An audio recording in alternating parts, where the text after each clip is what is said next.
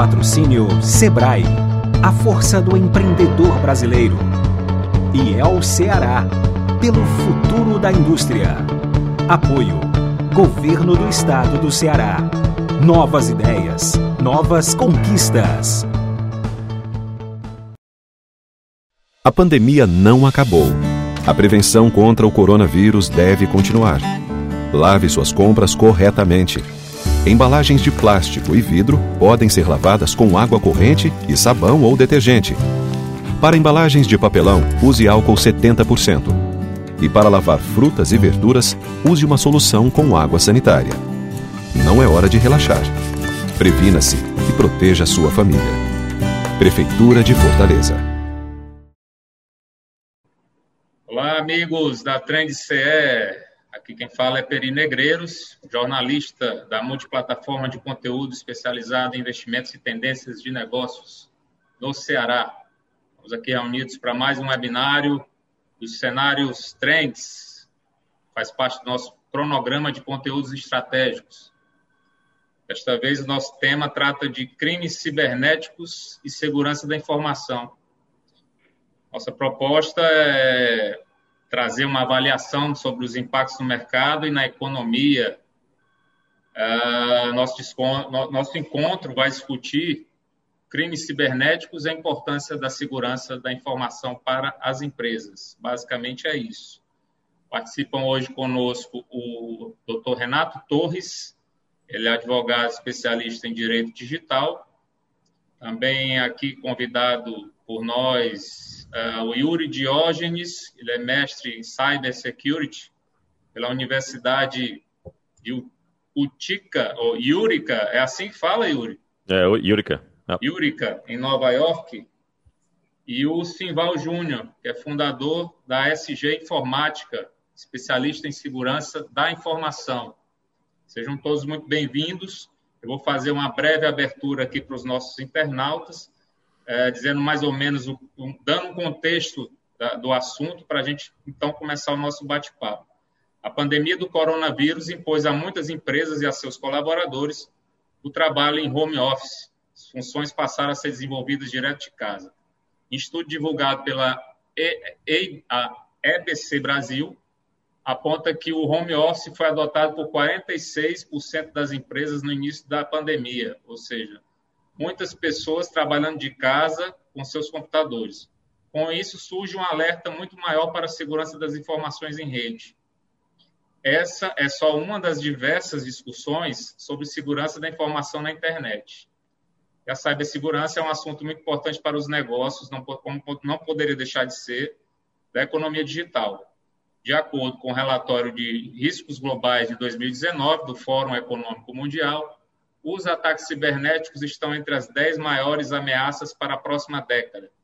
Em todo o mundo, esses ataques podem ter um impacto de cerca de 90 trilhões de dólares até o ano de 2030, atingindo governos, empresas e a sociedade civil.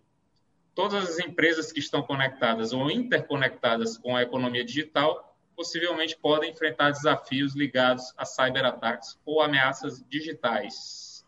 Aí a gente começa com um questionamento básico né, para todos vocês, começando pelo Simval Júnior, né, que pode começar a introduzir o assunto. Simval, quais são os grandes, são, quais são os maiores crimes cibernéticos, que a gente pode dizer assim, listados no momento para as empresas? Quais são as maiores ameaças, na sua opinião? Boa tarde, bom dia, boa noite. Boa tarde. É. Olá, pessoal. É, boa tarde para quem está assistindo. E, é, trabalho na, na, área de tecnologia já fazem 23 anos e a grande vantagem que eu tenho é porque eu estou na linha de frente, eu, eu dou assessoria e consultoria para várias empresas e todo dia a gente tem novidades em relação a e é crescente, né? Essas novidades são crescentes em relação aos crimes cibernéticos é crescente porque cada vez mais o mundo se digitaliza. E hoje em dia é impossível você fazer algo, né, principalmente trabalho, sem internet, sem computador, sem tecnologia. Né? Então, cada vez mais as pessoas estão saindo do físico para o virtual e é, é lógico e evidente que as pessoas, que os criminosos, né, que também estavam no físico, estão migrando para o virtual. E o que eu posso dizer esse ano é que eu posso é, dar como título, que é um dos grandes que foi usado para boa parte dos crimes cibernéticos desde o começo do ano, é engenharia social. A engenharia social hoje é a forma mais utilizada por criminosos na internet. Porque, pelo menos eu não sei como é que é no mundo inteiro, essa questão de dos criminosos já estarem bem aptos né, e treinados com tecnologia, com linguagem de programação. A gente sabe que tem hackers e que tem chineses e russos que são muito bons e que estudam isso né, há, um certo tempo, mas isso não é uma realidade no mundo inteiro. Então, o que é mais fácil? Eu usar de, da psicologia humana, né, é, conseguir lhe ludibriar do que invadir um sistema. Então, esse ano foi o ano das, dos golpes, né, usando a psicologia humana, que é o que está acontecendo demais hoje é a questão das redes sociais, né? Que aí a gente vai para WhatsApp, Instagram, Facebook, que é a, a, grande maioria dos ataques, a gente, a gente, fala muito de vírus, né? O vírus em si, ele saiu de moda. Então as pessoas morrem muito, é, tem muito medo de vírus, né? As pessoas me ligam desesperadas, mas o vírus em si saiu de moda. Hoje é mais o phishing, né? É a, aquela forma de lhe enganar, infectar, por exemplo, que aqui, pelo menos no Brasil, a gente usa demais o WhatsApp. Então, de certa forma, conseguem infectar um celular. Esse celular infectado, aquele aplicativo consegue ter acesso ao banco de dados de contatos e, a partir daí, dispara é, links né, inteligentes, por sinal, não são links é, mal feitos, né? É, são links para ludibriar mandado no nome de uma pessoa que você tem confiança, e essa pessoa clica naquele link, e a partir daí ela dá o acesso, pode ser um acesso remoto, ela pode dar acesso para que a, a pessoa que invadiu veja tudo que você digita, tudo que você clica, e a partir daí começar em si o golpe. Então, eu acho que hoje, a, provavelmente no mundo, a forma mais é, usada pelos pelos, não posso nem dizer hackers, porque tem, hackers é uma comunidade do bem. Algumas pessoas é que fazem, que saem né, dessa, dessa linha e vão para o lado do, do mal, mas são pessoas que usam dessas artimanhas, dessas técnicas, que elas não precisam em si de muito conhecimento. Elas já pegam a receita de bolo, algo que já está pronto na internet, e só usa da inteligência, né, que essas pessoas, eu posso dizer que são bastante inteligentes, se elas tra trabalhassem na área, principalmente tecnologia e psicologia, elas seriam super bem sucedidas, para poder conseguir acessar né, invadir os computadores e os celulares. Então, eu digo que esse ano foi o ano da engenharia social. Beleza. Yuri, por favor, sua introdução ao assunto, é, com relação às, às, grandes corporações, né? Quais são os climas, os crimes que você tem ouvido falar de maior repercussão por aí pelos Estados Unidos? Ah, muito bem, muito obrigado primeiro pelo convite. Uh, uma, você já fez uma breve introdução. Uh, eu estou na área de tecnologia há 26 anos, uh, há 17 morando aqui nos Estados Unidos, trabalhando uma das maiores empresas de computação do mundo. É, também do, sou professor universitário do curso de mestrado e bacharelado da UC Kansas University, uh, pelos últimos seis anos uh, dando aula, e tenho autoria de mais de 20 livros na área de, de tecnologia e segurança da informação.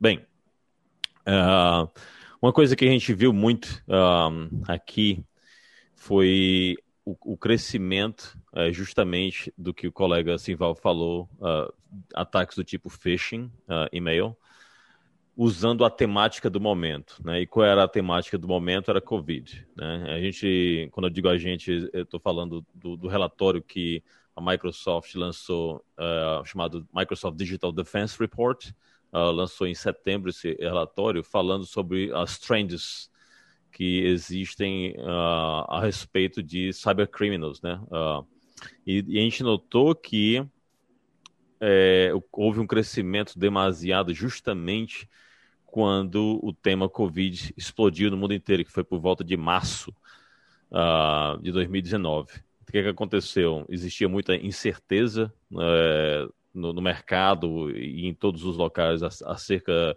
do que, que era o, o, o Covid e como é que é, se transmitia e tudo mais, e os uh, o que a gente chama aqui de threat actors, né, que são os, os atores maliciosos, eles que fazem parte desse grupo de, de, de cybercriminals, eles criaram é, ataques focados na temática do Covid, tá certo? Então a maioria da porta de entrada é através de, de, de phishing e-mail, que utiliza a engenharia social, como foi falado anteriormente. Tá? Esse foi o carro-chefe é, da, da maioria das ações realizadas. E o que a gente pode notar é que muitas vezes é, não há muita coisa nova do ponto de vista dessas campanhas de uh, proliferação de, de phishing. É basicamente o que? Eu vou usar a temática do momento. Então, a temática do momento era Covid, vou usar a Covid para criar, tá certo? Esse, esse meio, a minha campanha e jogar em cima disso. Ah, recentemente teve as eleições dos Estados Unidos, então a gente viu outro spike, né, outro crescimento de phishing dentro dessa temática das eleições.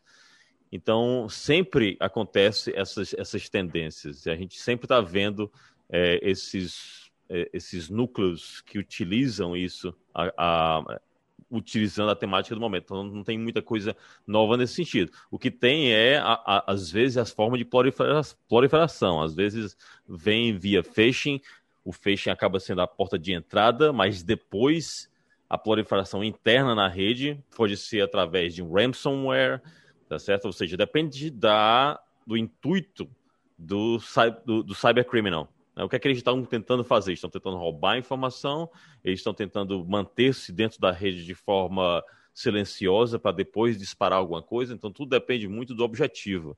Então, o objetivo também varia de acordo com a, a, a, a localização geográfica, porque às vezes o ataque não é simplesmente de um grupo de cybercriminosos. O ataque é o que a gente chama de state uh, sponsor attack, quando tem uma nação inteira tá certo? É, lançando ataques contra outra nação, entendeu? Então tem, tem essa perspectiva. O ataque já não é mais de, de, de pessoas que querem só é, entrar no sistema para provar que eles podem entrar. Tem sempre um intuito bem maior do que isso. E eles fazem uh, a campanha bem uh, direcionada para um público específico. Isso aí também a gente notou. Então, por exemplo, se eu olhar aqui no timeline desse relatório, esse relatório está disponível para download, a gente nota que é, em 11 de fevereiro, quando a Organização Mundial de Saúde né, colocou que a, a, o Covid era um novo disease, né, era, uma, era uma nova doença e tudo mais, é, a gente imediatamente viu é, a, operações utilizando o Emonet, o Emotet, que era uma, uma campanha antiga é, de, de, de cybercriminosos. A gente começou a ver isso tendo spikes na Itália, na Espanha, entendeu? E começou a ver também outros países que falavam inglês também recebendo esse tipo de ataque. Quando chegou já em março, tá certo? A gente já começou a ver uma evolução do TrickBot, que é outro tipo uh, de bot que também estava adormecido e voltou à ação utilizando a campanha do Covid na Espanha, na França, na Itália, uh, e começou a proliferação a partir daí entendeu? Então a gente, o que a gente faz a partir disso é a gente começa a criar sinalizações para os produtos de nuvem, principalmente, para que eles já saibam reagir de acordo com esses essas novos tipos de exploração, entendeu? Perfeito. É, o, o Simval levantou a mão ali para fazer uma observação. Eu vou pedir primeiro a palavra do Renato. Já já você fala, Simval. Eu só okay pedir primeiramente a palavra do Renato a respeito. Renato, doutor Renato, como é que é, como é que tem sido a sua experiência com esse, essa temática ligada às empresas? Queria que você desse um, desse um depoimento para nós a respeito né, para mostrar mais ou menos como é que está o panorama aqui no Ceará, essa questão da cibersegurança, com esse viés jurídico, né? Por favor, bom dia, boa tarde, boa noite. É, bom dia, boa tarde, boa noite, obrigado pelo convite, é, boa tarde aqui aos meus colegas.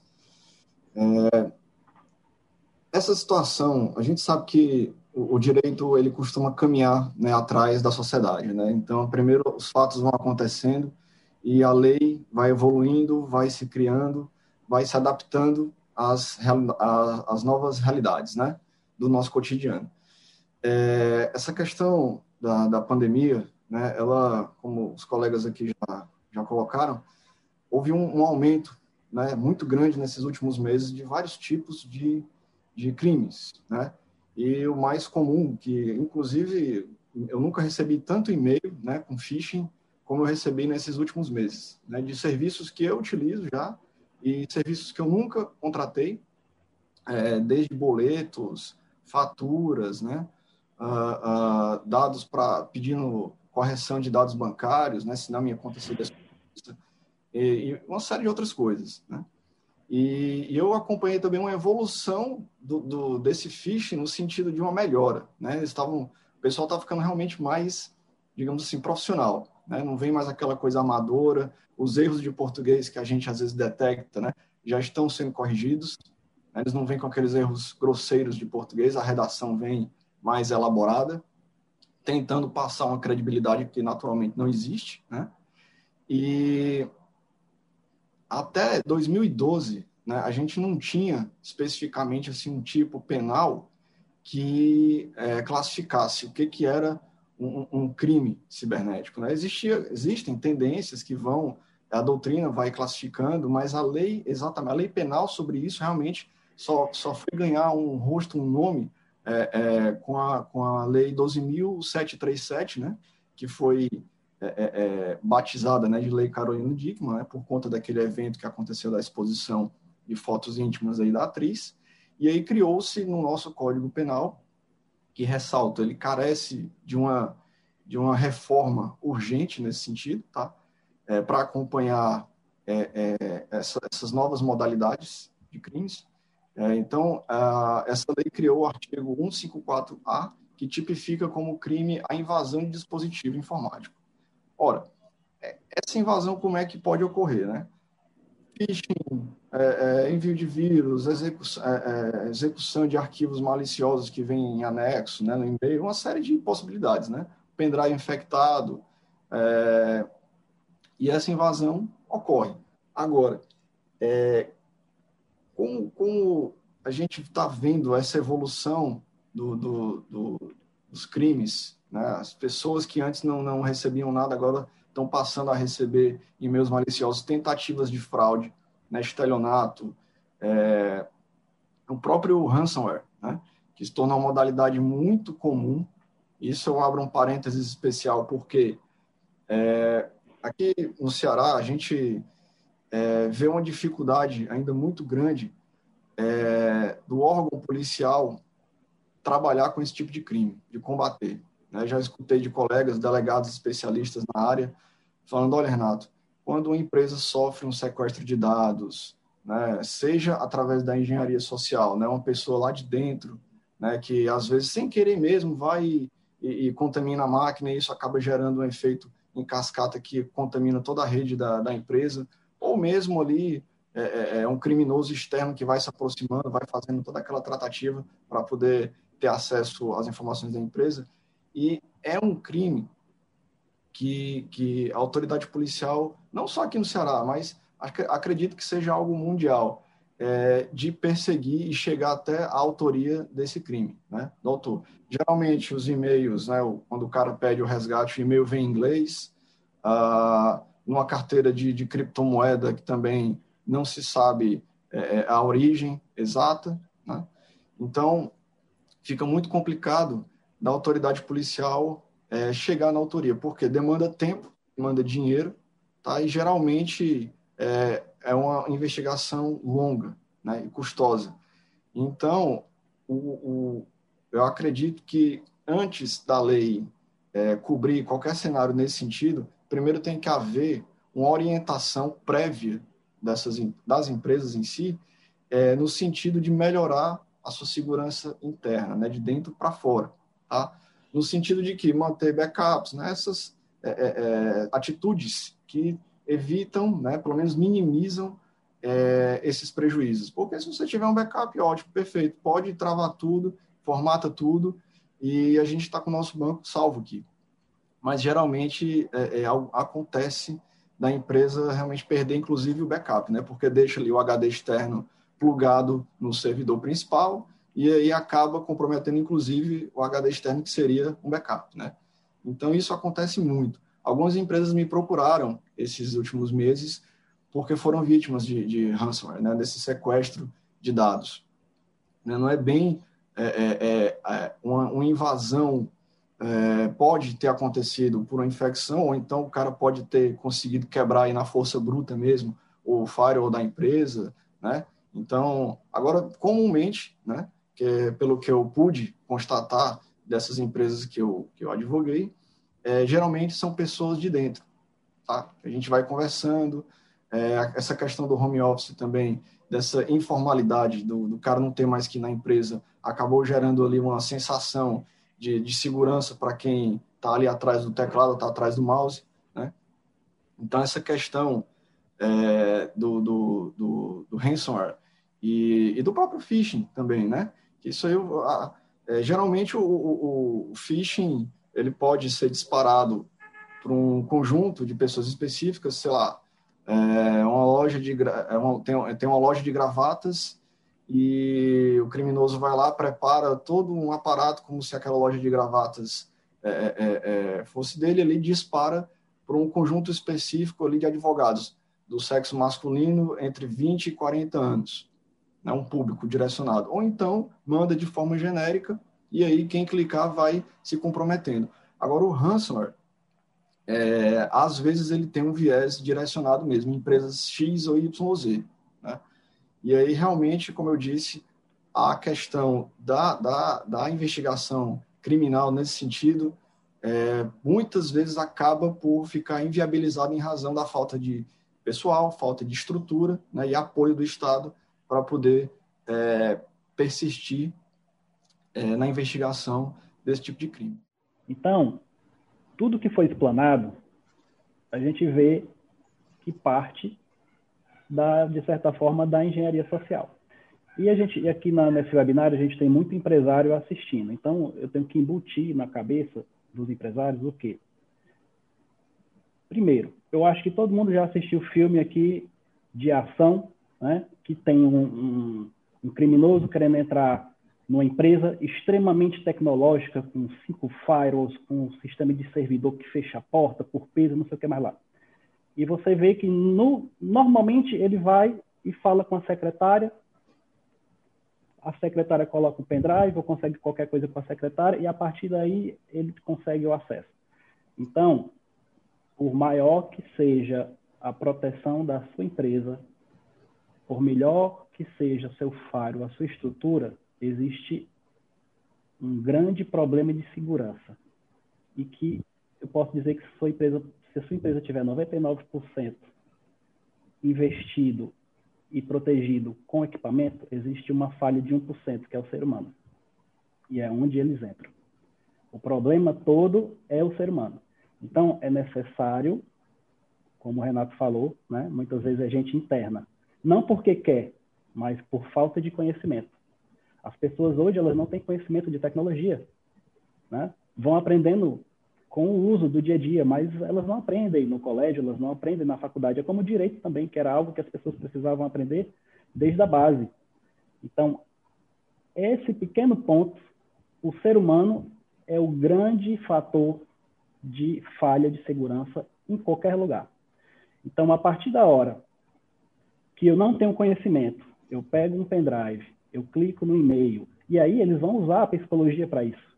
Então eu abro portas, eu abro acesso para os caras entrarem. E como o Yuri falou, é, eles instalam um software no seu computador. E mais, antigamente, o cara criava um software para determinada função. Hoje o software que eles criam que eu não posso nem dizer que é um vírus, é um programa, ele é multifunção. Então, o cara, depois que ele tem acesso à sua máquina, pelo funcionário ter clicado no link, ter aberto esse canal, ele pode fazer o que ele bem entender. Ele pode fazer o que quiser, esse software é multifunção. A partir da hora que ele tem acesso, na hora que der na telha, o que for mais conveniente, ou, que, ou pela região, porque a, a gente acha, muitas vezes, que pode ser direcionado, mas normalmente eles jogam robôs. Os robôs vão batendo, né? Os phishing do mesmo jeito. Então, depois, no final do dia, eles têm um relatório, e aí eles vão ver. Não é sempre que é direcionado. Então, ele conseguiu acessar um computador que criptografou os dados? Ótimo. Se o cara tiver dados importantes lá, não tiver backup, ele vai normalmente querer pagar. Como já como aconteceu, foi, foi terrível. Eu passei por isso, porque eu trabalho na prática. Vários colegas meus perderam emprego porque não tinha backup eficaz e quando tinha, o backup estava plugado na máquina. O ransomware também criptografa o backup que está numa unidade USB. Então, é precisa, primeiramente, treinar as pessoas.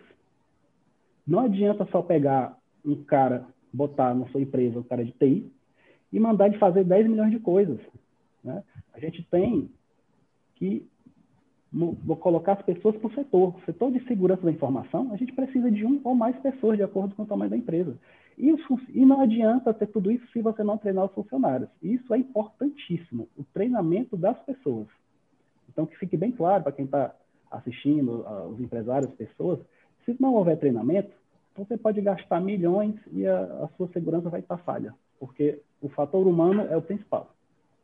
É, eu, eu se, se, se, eu, se eu puder complementar rapidinho aqui, sem sombra de dúvida, e a gente tem isso aqui nos Estados Unidos, que é o Security Awareness Training, uh, ah, para, para as grandes empresas, todas elas têm, mas aquela máxima que se usava há anos atrás continua, segurança em profundidade. Né? Então, Security Awareness Training, que é o treinamento de segurança básico para todo mundo, ter conhecimento desse tipo de coisa é importante, é o seu primeiro uh, ponto de defesa, porque quem vai clicar no, no final das contas é o usuário, mas é preciso também um investimento em segurança da informação do ponto de vista de diversas camadas, né?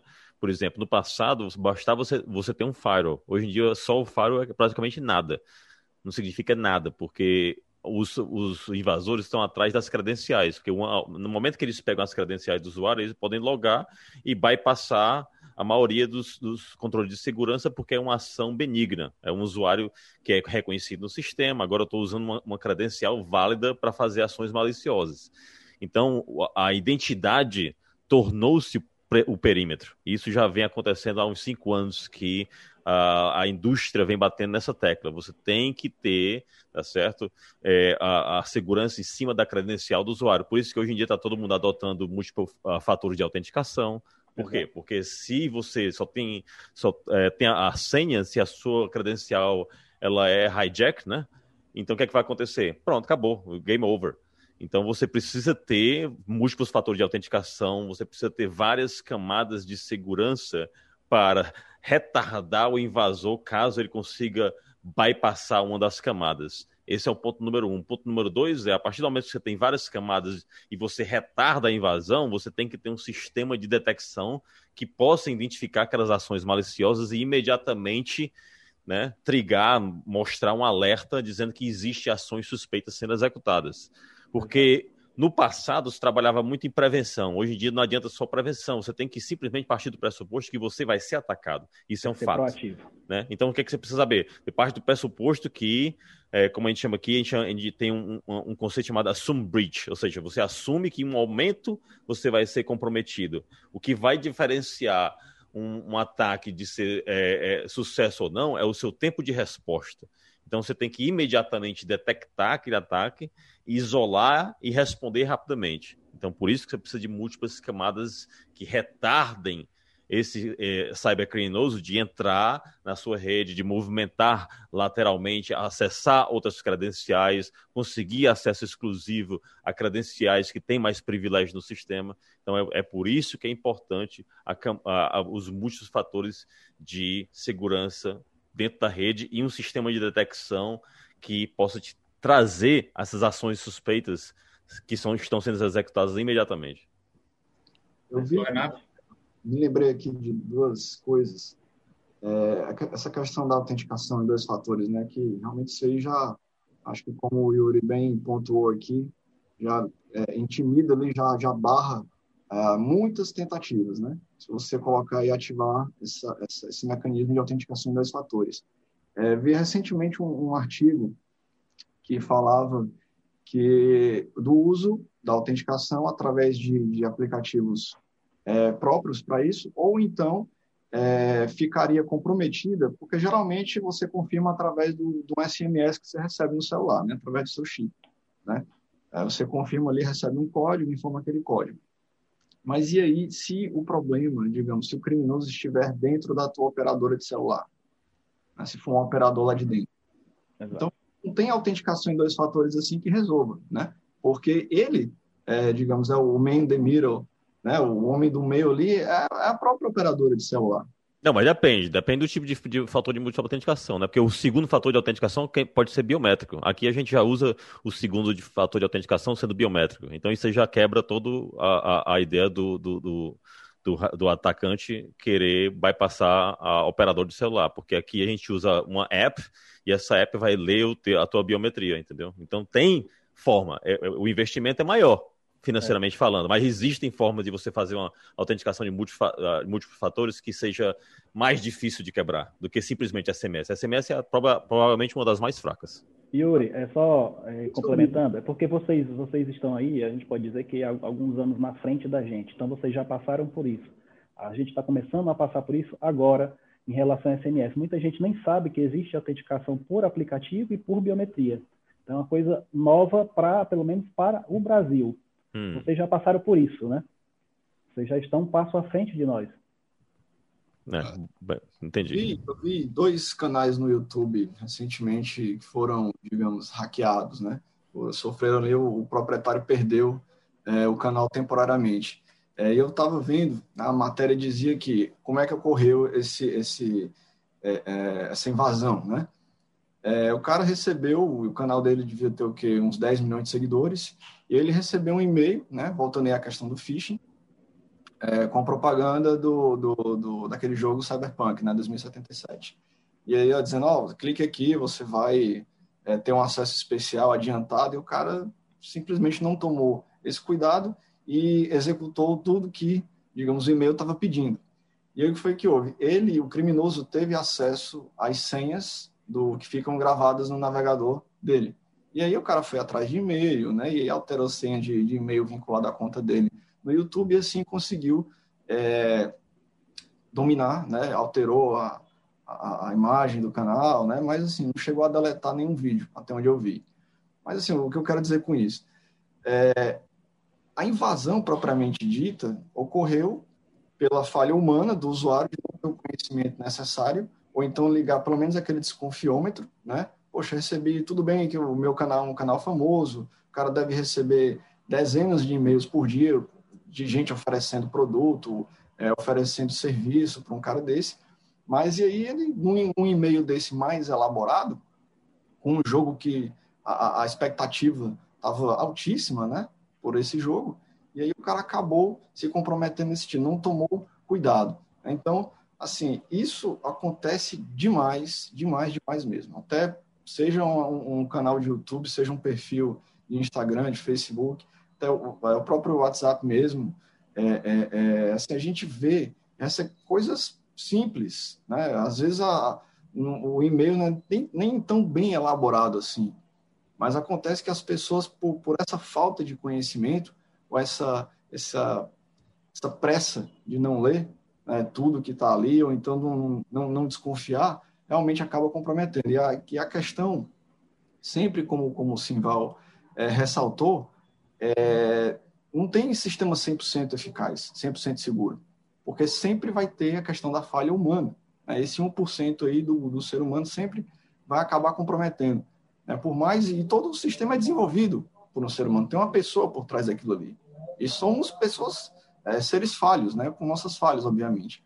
Então, a questão da engenharia social, mais uma vez, atrelada à questão do, do, do phishing, do estelionato, é, da invasão por força bruta, é, todo esse contexto criminal por, por trás é, é, é ali da internet acaba e a falta de conhecimento das pessoas, naturalmente. Né?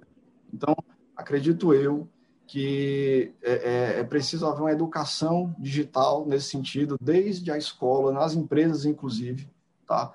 É, aqui no Ceará a gente vê alguns empresários com mentalidade muito, ah, deixa o problema acontecer que depois eu vou correr atrás. Né? Ele não pensa numa questão preventiva, numa assessoria preventiva, tanto em questão da, da, de uma própria empresa de TI focada na segurança da informação dele, quanto na questão jurídica. Ah, vamos organizar quem é que tem acesso ao quê e como durante quanto tempo essa pessoa vai ter acesso a esse banco de dados. Né, os, definir os níveis de, de acesso, para onde essa informação está sendo é, direcionada. Tá, o cara foi desligado da empresa, beleza, vamos aqui, o que, é que você tem da empresa? Né? Será que você pode trazer seu, seu notebook para cá? Será que você pode trazer seus dispositivos para a empresa? Então, essa questão, essa, essa abertura de mente é que tem que acontecer, é, acho que em qualquer, qualquer cidade, qualquer uh, uh, uh, em todo canto. Beleza, doutor Renato. É, eu queria fazer uma pergunta mais de ordem conceitual para vocês, mas ligada ainda ao que a gente está debatendo aqui, que é a informação para grandes empresas, principalmente.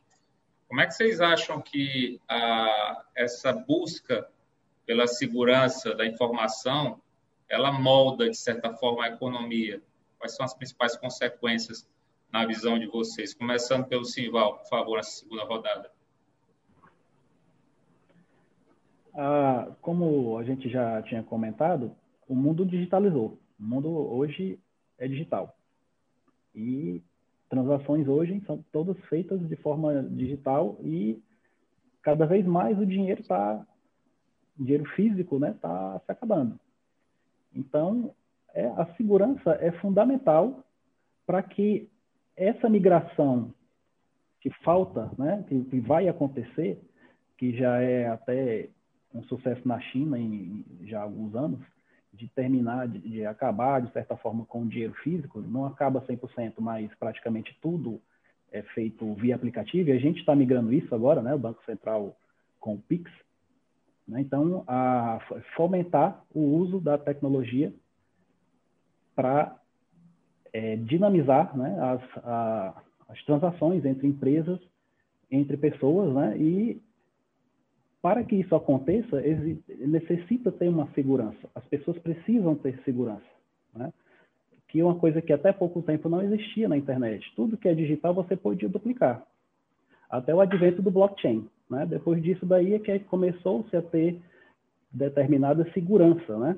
Que a gente consegue ter uma informação digital e consegue tê-la sem duplicar. E com isso, passou-se a ter mais segurança né, na, na, na, internet. A questão é que se você tem poder de processamento, se você tem dinheiro, pode locar servidores e pode usar de poder de processamento para quebrar uma chave, e se você focar aquilo ali em determinada empresa, você ainda consegue. Então, o mundo da tecnologia ainda precisa, principalmente a parte de, de, de informática, né, ainda precisa melhorar os seus processos para que ela seja muito mais segura do que é. Porque por mais que hoje a gente tenha uma certa segurança, se você focar, se você tiver, se aquele, aquele criminoso quiser realmente quebrar uma chave, se ele tiver dinheiro, que normalmente os criminosos têm, né, com clonagem de cartão de crédito, com roubos de, de, de dados bancários, né, de empresas, eles têm poder, têm como locar supercomputadores e poder de processamento para quebrar qualquer senha, né? Então a gente vê aí uma crescente, um crescente aumento das chaves criptográficas, né? Para realmente dificultar isso, mas também em paralelo o poder computacional cresce de forma exponencial.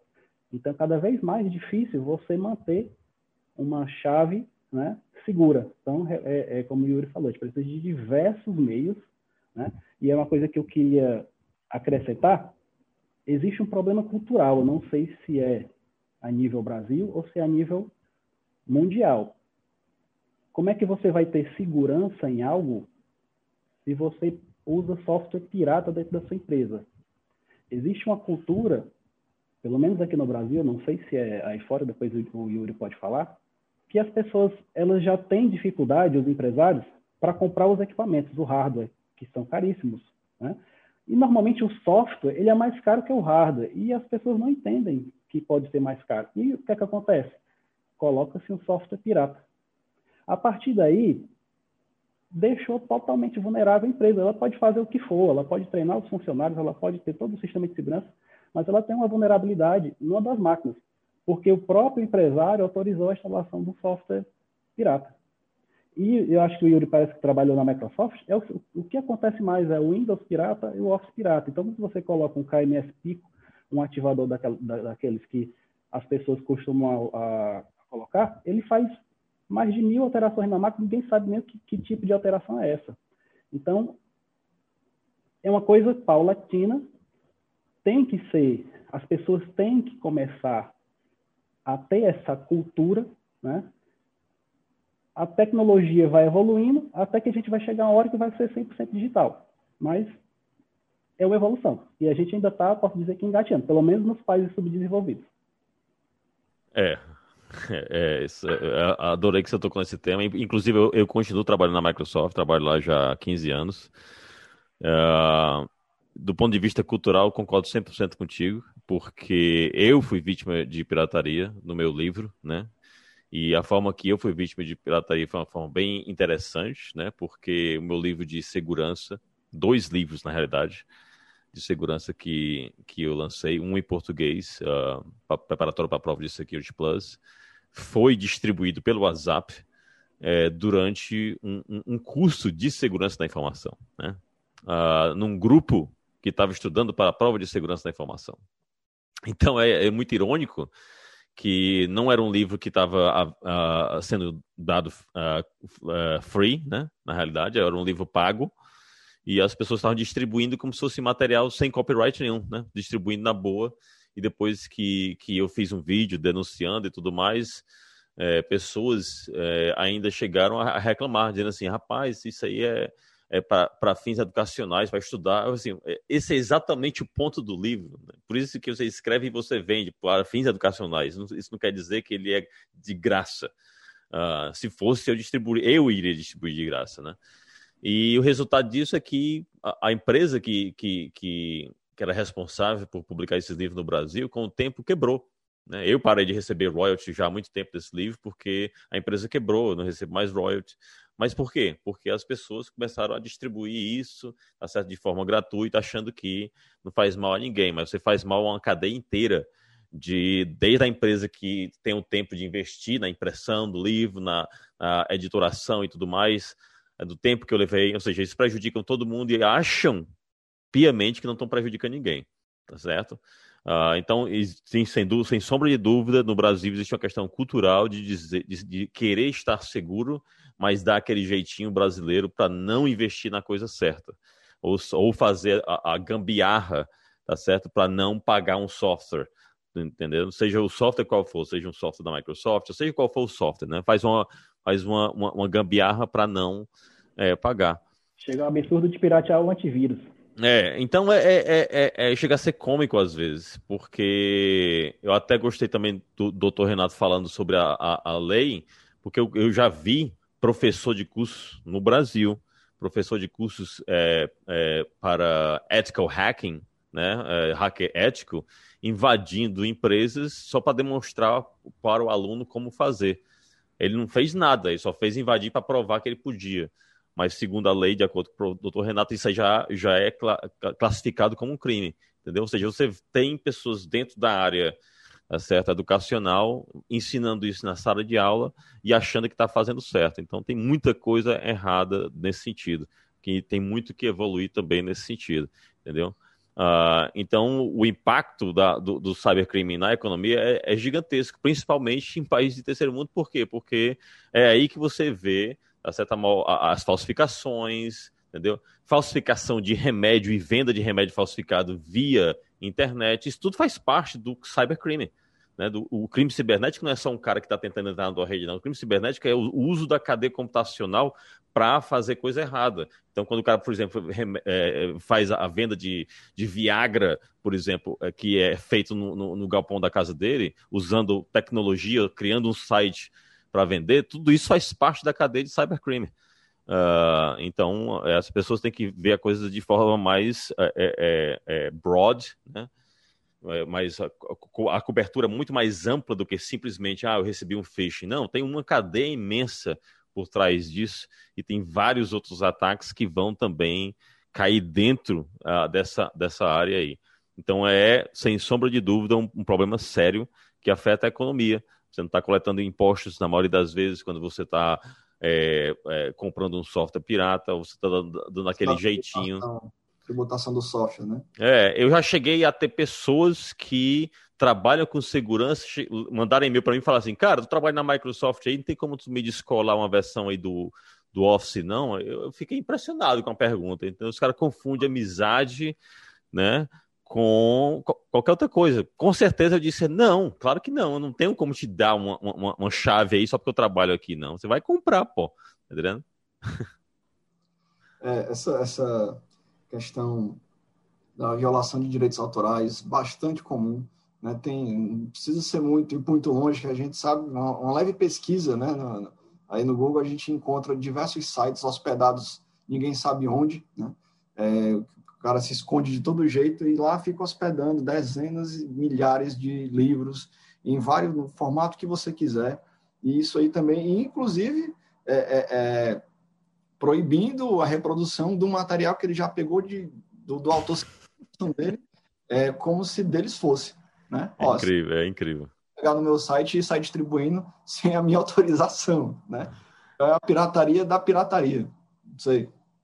E bastante comum, bastante comum. A gente é, livros que às vezes vazam antes da, do, do, próprio lançamento do autor, o PDF já está, PDF organizado, né, pela própria editora já circulando aí em vários é, serviços de hospedagem gratuitos aí para download, antes do lançamento do livro. Ou seja, se não foi ninguém da editora, como é, como é que pode? Né? É, questão da, da, desse impacto na, na economia, o empresário, ele, ele naturalmente, como o, o Simval disse, é, se ele não quer pagar por uma licença ou para aquisição de um software, utiliza um KMS desses da vida que fica fazendo a ativação né, de um, um servidor, sabe onde lá está hospedado, está na Indonésia, está na Rússia, você não sabe o que, que o cara está coletando da tua máquina. Às vezes você não. O cara reclama, ah, meu computador está super lento, não, não, tem nada aberto. Né? É, não tem um navegador aberto, não tem um programa rodando, mas a, a, a capacidade de processamento está lá em cima. Aí você não sabe se ele está minerando criptomoeda, né? Tem vários programinhas de torrent, né? Que, que você instala e ele vai instalar um minerador de Bitcoin ou de outra moeda aí na tua máquina. É, e às vezes o empresário quer economizar na aquisição do, do, do, software e acaba tendo um prejuízo incalculável, né? 10, 30 vezes maior do que aquela. É, chama lá o rapaz, o primo de não sei quem, para instalar aqui no instante ele instala o pacote Office, ele instala é, versão paga do Adobe Reader, uh, instala uma série de programas que, se ele é, não é gasto, é investimento. Né? Você está preservando a, a, integridade do seu banco de dados, do seu, das suas máquinas, né? do seu ativo, que é a sua informação. Então, se é, é, é, é hoje é, o barato que sai caro. Né? O cara, ah, não vou não vou pagar um software antivírus para o meu computador. Que vamos combinar aqui, não é nada é, absurdamente caro, pelo amor de Deus. Tem, existem é, é, de valores diversos. Né? Tem antivírus a preço de banana e tem aquele antivírus um pouco mais elaborado. E a recomendação geralmente qual é? Depende da sua necessidade, o que, que você faz, que risco você toma, é, como é que você se expõe na internet, o que, que você faz no seu dia a dia. Ah, só abro o meu editor de texto faço pesquisa no Google. Por que, que você vai precisar do, do antivírus top de linha, do melhor firewall do mercado? Não precisa. Aí vai de acordo com as suas necessidades. Então, essa mentalidade do empresário também tem que mudar. Não é, não é gasto, é investimento. Né? E como o, o, o Yuri bem ressaltou aqui é, é, e, e, falou da questão do livro dele, que os próprios alunos estavam é, é, é é, passando um livro que naturalmente ele, ele não, não, não era dado, né? era pago, né? o livro tem o seu valor, porque existe toda uma cadeia é, é, é, de indústria por trás disso aí, tá? várias pessoas envolvidas. Então, esse, é, o hacker ético aí que invade a empresa é, ao vivo, né? só para demonstrar que pode. Tá? O cara podia fazer isso de diversas formas. O cara pode preparar um ambiente para isso, né?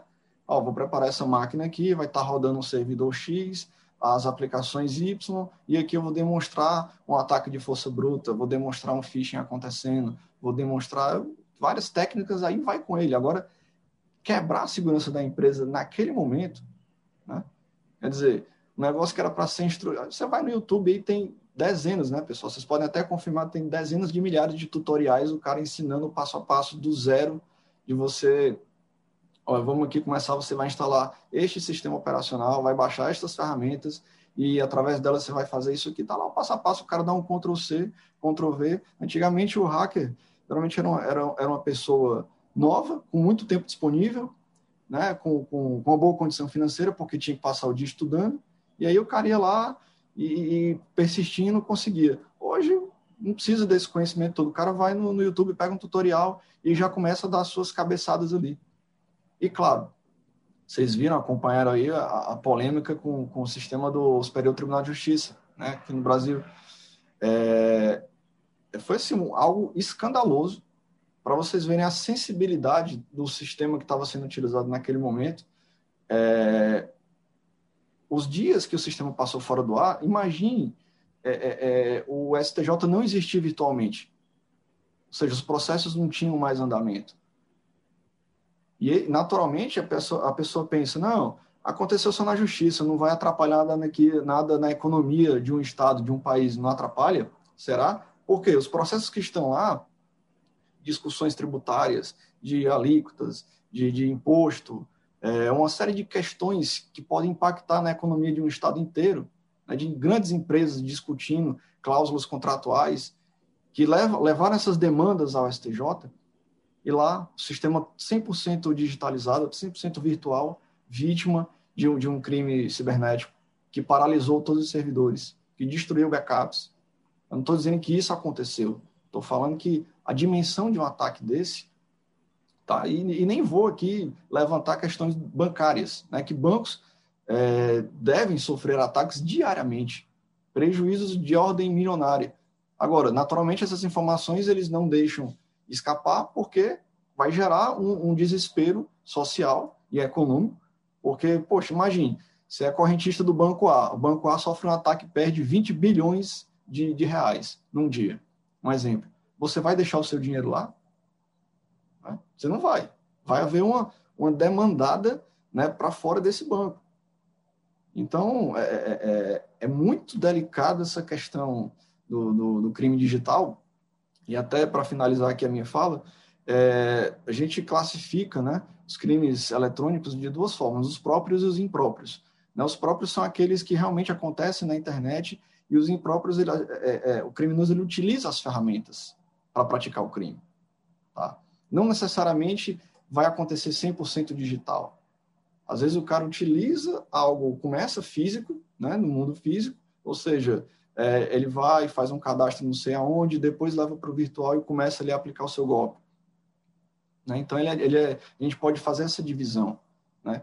que o computador, a internet, é, é, é, apenas uma ferramenta para a prática e outro crime acontece necessariamente dentro do ambiente digital, 100% digital. Ok, Renato. Gente, o tempo voou. Assim, a gente está se aproximando aqui do nosso, nosso horário encerramento. E eu gostaria de pegar com vocês as considerações finais, dizer que foi um prazer estar com todos vocês aqui hoje e ouvir do Yuri o que ele tem a dizer antes do, do até breve.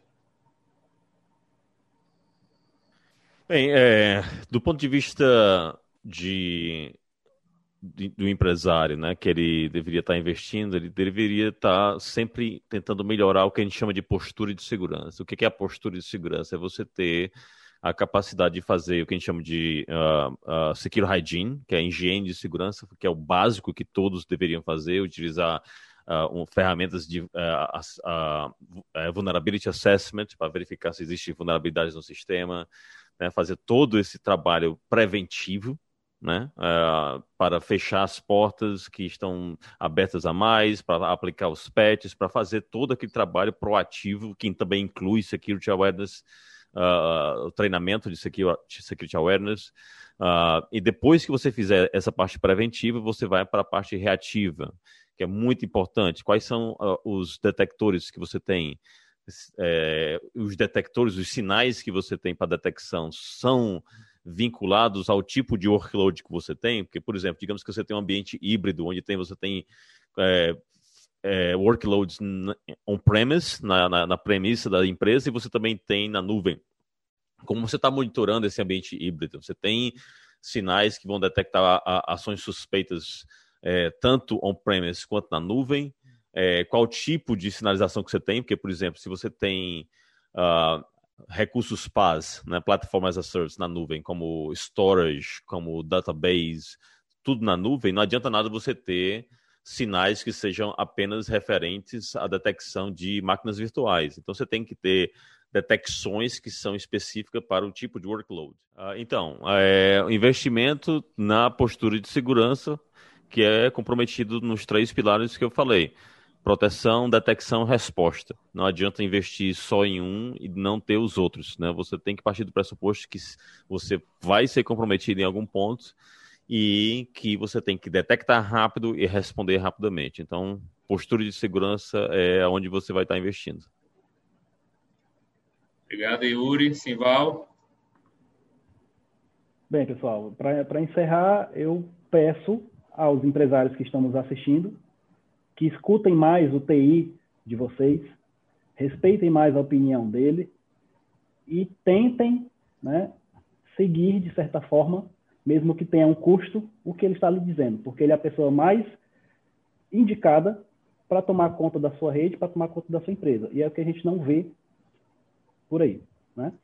Então, se você quer estar protegido, você tem um TI, confie no seu TI, se não, contrate uma assessoria ou uma auditoria, mas não deixe de investir tanto em pessoal como em você mesmo, culturalmente, porque não adianta nada se você tem um software pirata dentro da sua rede, tudo original, sem computadores e um pirata, não vai adiantar, né? E procure treinar seus funcionários e treinar você mesmo. Essa é a, é a grande dica que eu dou para você não ter tanta dor de cabeça nesse novo mundo que a gente está vivendo. Obrigado, Simval. Renato, suas últimas palavras. Ah, é, queria agradecer o convite né, da, da Trends e minha mensagem hoje que eu quero gostaria de passar aqui aos empresários e a todos que estão nos assistindo é que a mentalidade nossa aqui tem que ser aberta, especialmente a do empresário no sentido de investir mais no compliance digital. O que, que é isso? É essa harmonia entre o setor jurídico da empresa, de qualquer empresa, ou que lhe presta assessoria com os outros setores da empresa. TI, RH, contábil, todos os setores. É, tem que haver essa harmonização entre jurídico e, nesse caso aqui que a gente está tratando, o setor de TI. Né? Então, é, isso vai servir, inclusive, para resguardar e respaldar o, o, o, empresário e o seu ativo informacional, né? seus dados, é, para que, se acontecer algum incidente, esse tempo de resposta seja o mais rápido possível. Obrigado, Renato. Torno a agradecer a audiência e deixo o meu muito até breve. Tchau, tchau, pessoal. Saúde a todos. Fortaleza reduziu a taxa de contágio do coronavírus. Mas a pandemia não acabou. Temos que continuar a nos prevenir. Lave as mãos constantemente. Não toque nos olhos, nariz e boca. Higienize suas compras e alimentos. Se sair de casa, mantenha dois metros de distância de outras pessoas. E sempre use máscara. A prevenção ainda é a única forma de nos proteger do coronavírus. Prefeitura de Fortaleza.